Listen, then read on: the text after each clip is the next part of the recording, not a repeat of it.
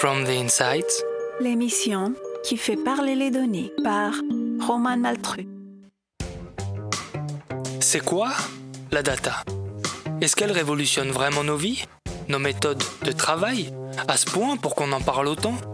Et surtout, comment ne pas rester en marge de cette révolution qui est en marche? Fenêtre ouverte sur les coulisses des métiers qui façonnent l'avenir, From the Insight écoute celles et ceux qui ont fait de la donnée leur quotidien, retracer leur parcours, raconter leur expérience en data science, mais aussi en intelligence artificielle ou encore en machine learning, en deep learning, en système expert, en business intelligence, en reporting financier ou extra-financier, en blockchain, en mesure, en KPI, en base de données, parfois open source, en industrie 4.0, en stratégie data-driven, en réalité augmentée, bref. Tout ça pour démystifier la data et ses métiers et rappeler que comme toutes les compétences, elles s'acquièrent. Pensez à prendre des notes, ça pourrait vous servir. Bonne écoute.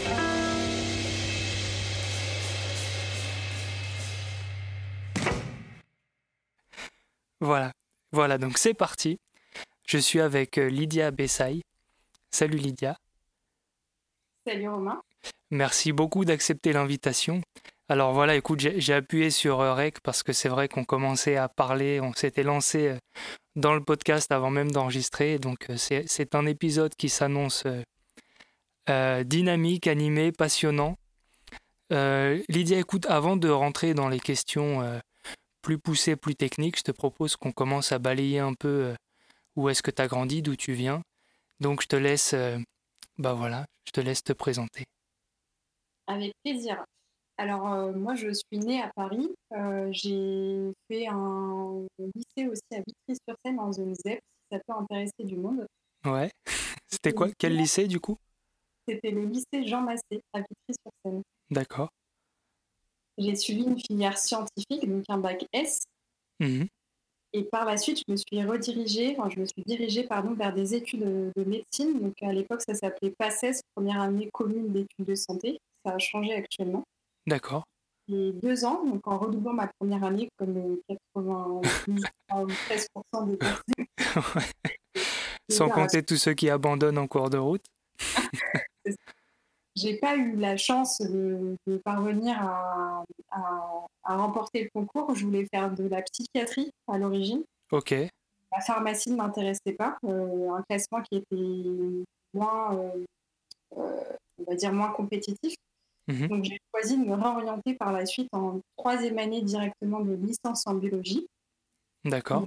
Une remise à niveau pendant l'été euh, pour essayer de me mettre vraiment au niveau des, années de licence.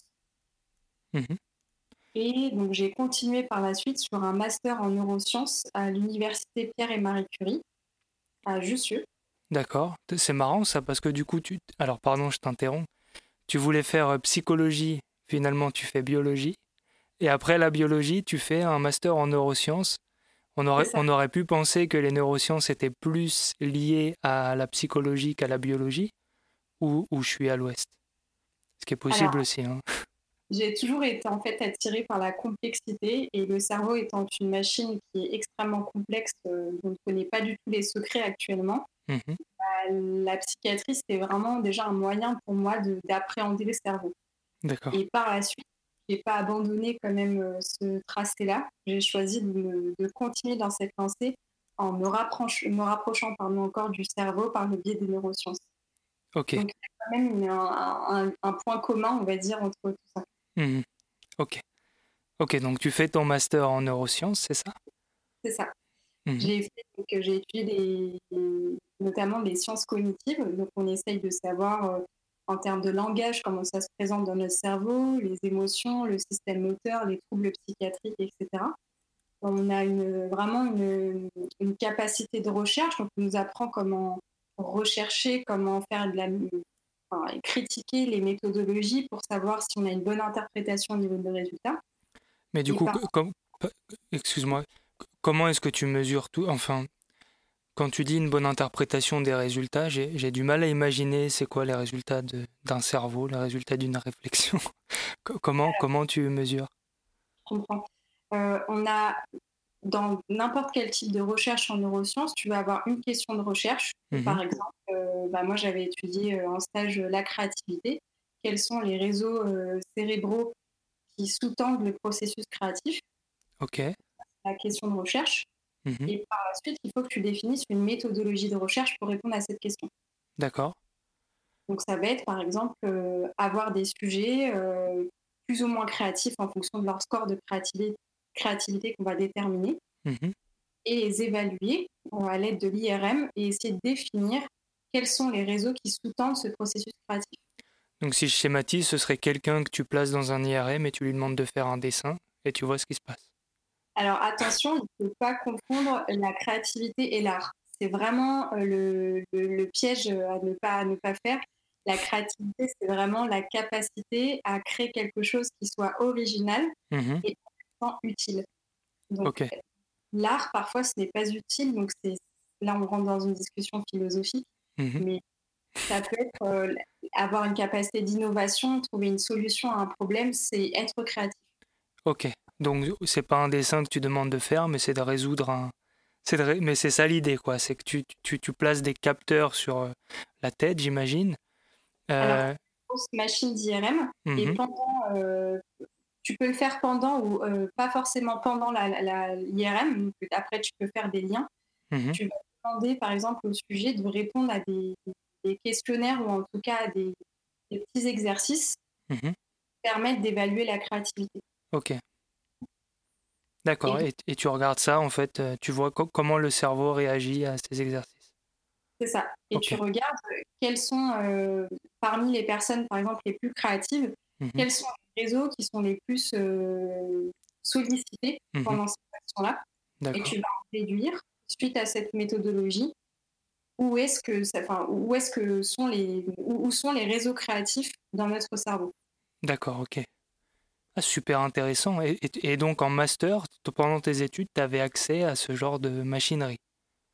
Alors moi, je n'ai pas directement fait les expériences en IRM, mais hmm. j'ai fait, par, par, contre, euh, j'ai travaillé sur des logiciels de neuroimagerie qui nous permettaient de définir vraiment quels étaient les, par tous les cerveaux qu'on avait analysés en IRM, euh, quels étaient les réseaux euh, fonctionnels de créativité.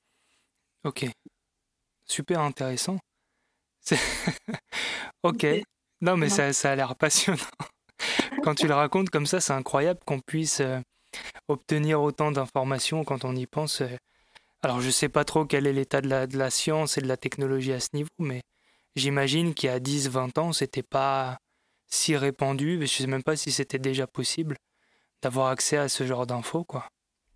C'est vrai qu'on commence tout juste à, Actuellement, en neurosciences, les questions qu'on se pose principalement, c'est où est-ce que ça se passe? Mmh on a beaucoup plus de mal à répondre à la question suivante comment ça se passe? Donc, euh, on cherche énormément à savoir quelles sont les régions impliquées à des processus euh, spécifiques. Ok. Et donc, ça, c'était dans le cadre de ton, de ton master? C'est ça. Ok. J'ai continué avec un autre master par la suite parce que le monde de la recherche n'était euh, pas assez exécutif à mon goût. Mmh j'avais envie de travailler sur un, côté un peu plus business. D'accord. J'ai fait un master en entrepreneuriat et innovation technologique. Ok, tu l'as fait où ce master? Je l'ai fait à l'université donc Paris-Saclay, l'université de, de, Berkeley en Californie et l'école polytechnique. Donc trois grosses écoles qui étaient en collaboration. Ok, et, les cours se passaient, euh, ça, ça, se passait où en fait? Alors, quand j'ai passé ce master-là, on a fait le premier semestre à Berkeley, donc, euh, vraiment dans la Silicon Valley, avec un projet de création de start-up.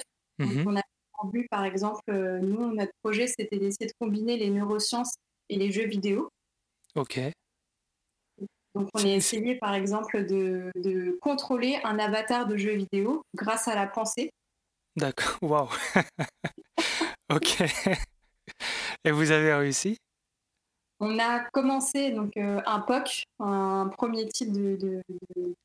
Ouais, POC, c'est euh, Proof of Concept. C'est ça. C'est ça, donc c'est un, un petit, une petite démo quoi, de, pour prouver que ça marche. Exactement. Ok. Le POC a marché. Par la suite, on s'est rendu compte, comme dans toute démarche entrepreneuriale, que les, les clients, en tout cas les potentiels clients par la suite, n'étaient pas encore prêts à avoir ce type de, jeux vidéo euh, mhm. dans le salon. Parce que c'était combiné à la réalité virtuelle.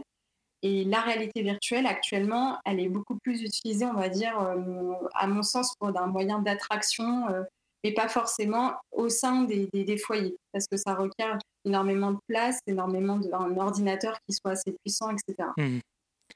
Ok.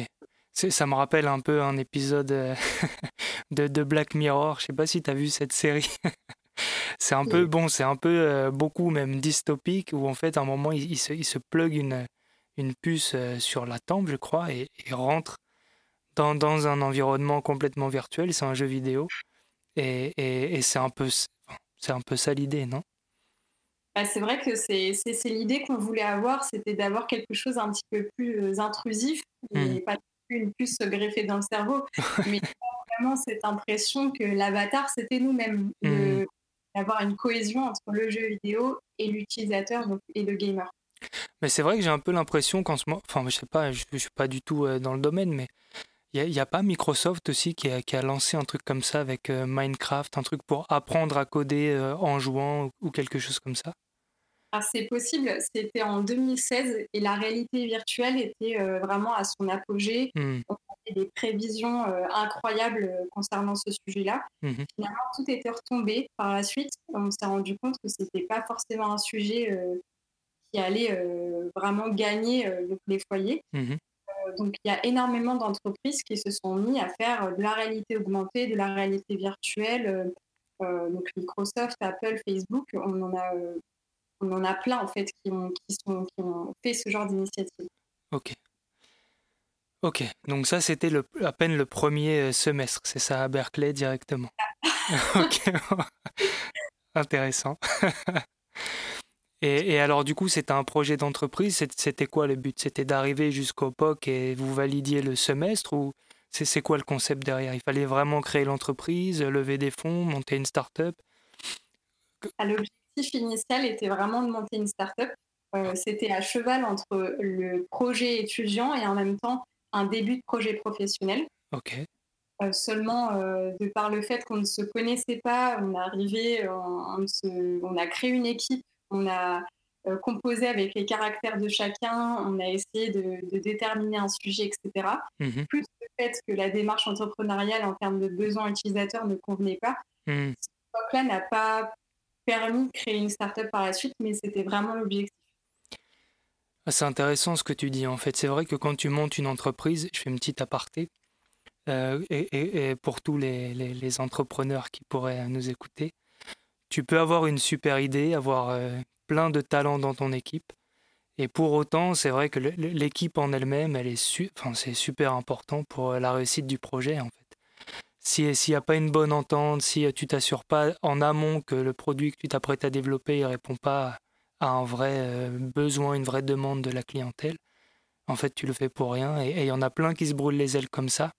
Euh, et, bon, je trouve ça dommage. Bref. Exactement. Et je suis complètement d'accord avec toi. Tu as évoqué deux points qui sont très importants. Le premier, c'est qu'il euh, il faut qu'il y ait une cohésion d'équipe et, une complémentarité en termes de profil. Mmh deuxième point qui est extrêmement important et qui pour moi peut justifier, je sais pas, peut-être 70% de l'échec des startups, c'est que euh, soit on sort un produit, ce euh, c'est pas le bon moment, les personnes ne sont pas prêtes, mhm. soit ça répond à aucun type de besoin, euh, soit c'est quelque chose qui a été créé auparavant, qui n'a pas forcément marché, on n'a pas fait une très bonne analyse du marché. Donc vraiment, prendre son temps sur le besoin utilisateur et, et avoir vraiment cette capacité d'empathie, de pivot, être mhm. capable d'abandonner son bébé, euh, même si ça fait un an qu'on travaille dessus, parce que ça n'a pas fonctionné, c'est très important pour la réussite. Ouais, d'où en fait le, concept de POC, où en fait tu fais un POC et tu le présentes à des personnes que, que, que tu estimes que ça pourrait intéresser. Et là, tu sais tout de suite si oui ou non il y a du potentiel. En fait. Alors, euh, je ne dirais pas ça comme ça, parce que je pense que les personnes vont forcément avoir un côté, euh, une réponse très positive à ce que tu vas présenter en démarche entrepreneuriale il faut savoir déceler le besoin avant même de présenter quelque chose. avant même de faire le POC, tu veux dire? C'est ça. Et hmm. c'est de comprendre entre les lignes sans lui dire Ah bah tiens, est-ce que vous seriez intéressé par ça? La mmh. réponse va être oui. Mais la réponse suivante, est-ce que vous allez, est-ce que vous êtes, vous êtes capable d'acheter ce type de produit? C'est complètement différent. Mmh. Exactement. Oui, c'est vrai. C'est vrai, pardon, tu as raison. Avant même de développer, il faut faire. Il y a, une, étape qu'on appelle Customer Discovery, où en fait tu fais des enquêtes auprès de ta cible de clients et tu leur demandes sans leur dire ce que tu veux faire. tu réponds à leurs questions pour voir si effectivement déjà il y a un besoin à ce niveau-là. Et après, euh, tu peux, ouais, effectivement. Euh, mais, bon, on s'éloigne un peu euh, du sujet.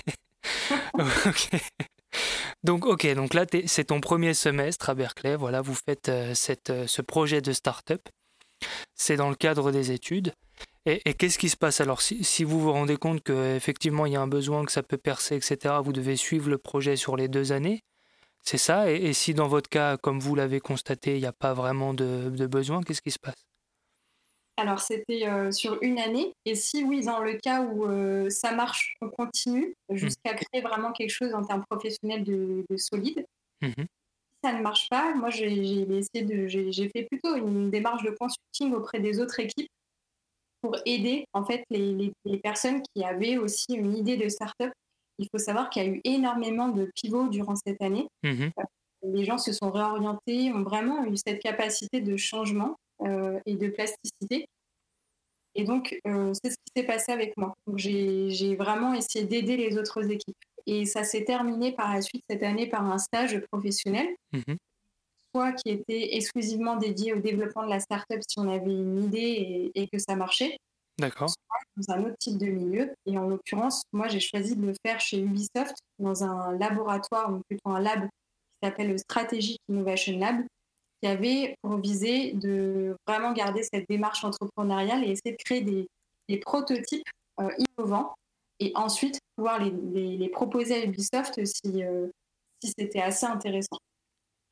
Et donc ça, c'était un lab d'Ubisoft qui était intégré à l'université, c'est ça ou, c'est, ou, ou, rien à voir? Pas du tout, c'était vraiment euh, une proposition de stage chez Ubisoft. Ok. Ah ouais, génial. Donc en fait, c'était un département RD de Ubisoft, c'est ça? En quelque sorte, oui. C'est hmm. un département RD d'innovation, on va dire, avec des petites équipes. D'accord. Et, et alors, toi, qu'est-ce que tu faisais pendant ce stage?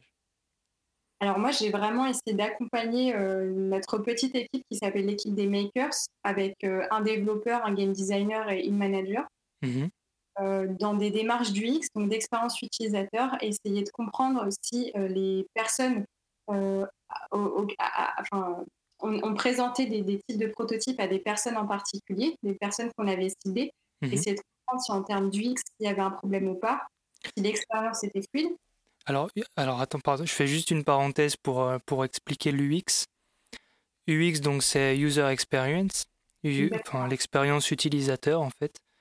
Et euh, alors tu vas sûrement l'expliquer mieux que moi et je pense que je suis pas sûr d'avoir la bonne définition, mais c'est un peu l'interface, comment est-ce qu'elle se présente et comment est-ce que l'interface, comment est-ce que l'utilisateur euh, interagit avec cette interface et vice versa. Alors toi tu confonds avec user interface. Ah, ok. UI, exactement. Ok. Bon, alors UX, qu'est-ce que c'est concrètement? L'UX, c'est vraiment essayer de comprendre au sein de l'expérience client, par mhm. exemple, euh, comment tu vas interagir avec une technologie. Est-ce que tu arrives à cliquer sur tel bouton? Est-ce que tu as du mal à comprendre ce type de processus? C'est mhm. vraiment l'expérience globale en soi du client. D'accord. Pour essayer de comprendre si c'est fluide ou pas. S'il y a des questionnements, si on a besoin de modifier ça Est-ce que c'est naturel pour l'utilisateur d'utiliser un produit, par exemple? Mhm. Ok, très bien. Et donc ça, c'était euh, dans le cadre de ton stage Exactement. Toujours le premier semestre euh, euh? Ça, c'est le deuxième semestre. D'accord, ok. On avance peu à peu. Ouais, on avance doucement, mais sûrement. Et, du coup, c'était sur deux ans, c'est ça, ce master? C'était sur un an. Ah, c'était sur un an, ok. Spécialisation en quelque sorte. Ok. Et, donc chez Ubisoft, tu étais toujours euh, euh, aux US ou tu étais rentré en France?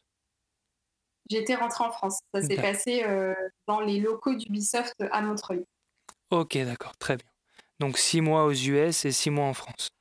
Très bien. Voilà. Ok. Ah, merci, je te vois mieux.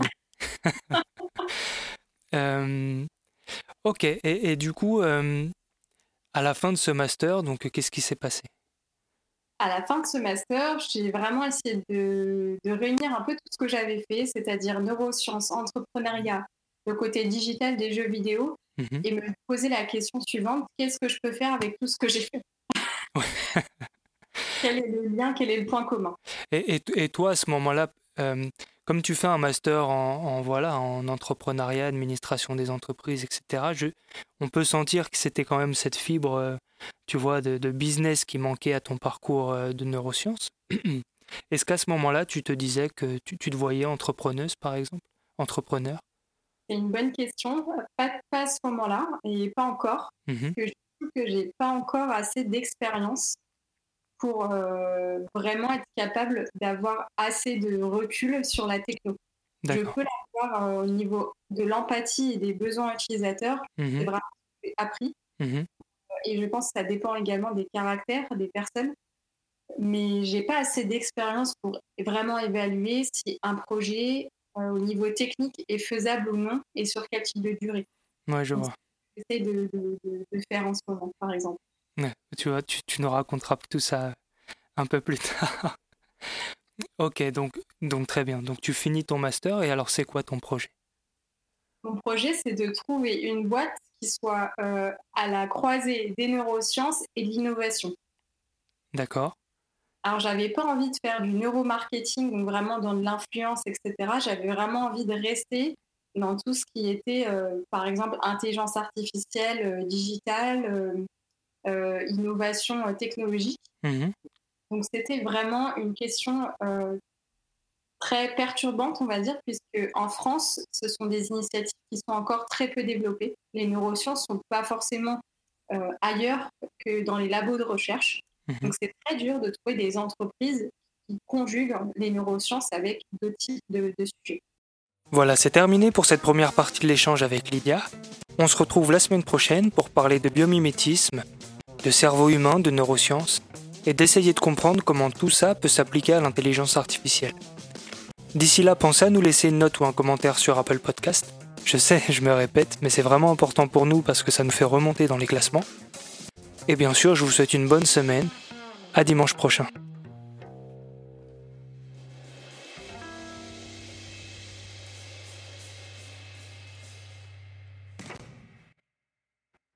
Cette émission a été préparée avec Nicolas Fronto et Raphaël Pazoumian pour le mixage. Retrouvez-nous sur fromtheinside.com.